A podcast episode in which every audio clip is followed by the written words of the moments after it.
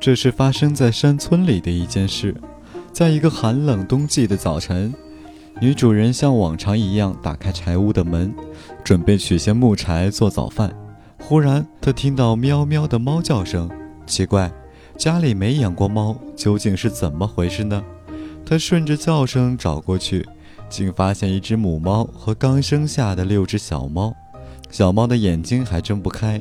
冰冷的地面迫使它们缩成一团，一个劲儿地往母猫身子底下钻。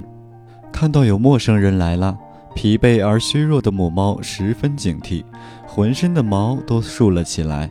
它呜呜地低声叫着，弓着腰，准备和入侵者拼命。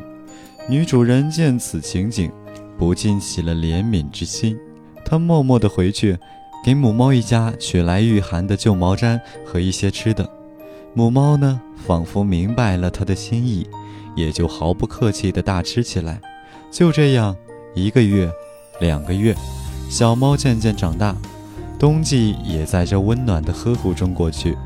一天早晨，女主人像往常一样来喂猫，猫却全都不见了，它们悄悄地搬走了。后来，发生了很多怪事。每到逢年过节的时候，门口总会出现一条鱼，或者别的什么。是谁在开这样的玩笑？刚开始，大家以为是有人恶作剧，谁知第二年依然如此。等到第三年的时候，家人觉得实在太离奇了，于是，在年除夕的晚上，男主人裹了棉被，坐在外面，盯着门口，一定要查个水落石出。结果，在半夜的时候，从远处慢慢走来一只猫。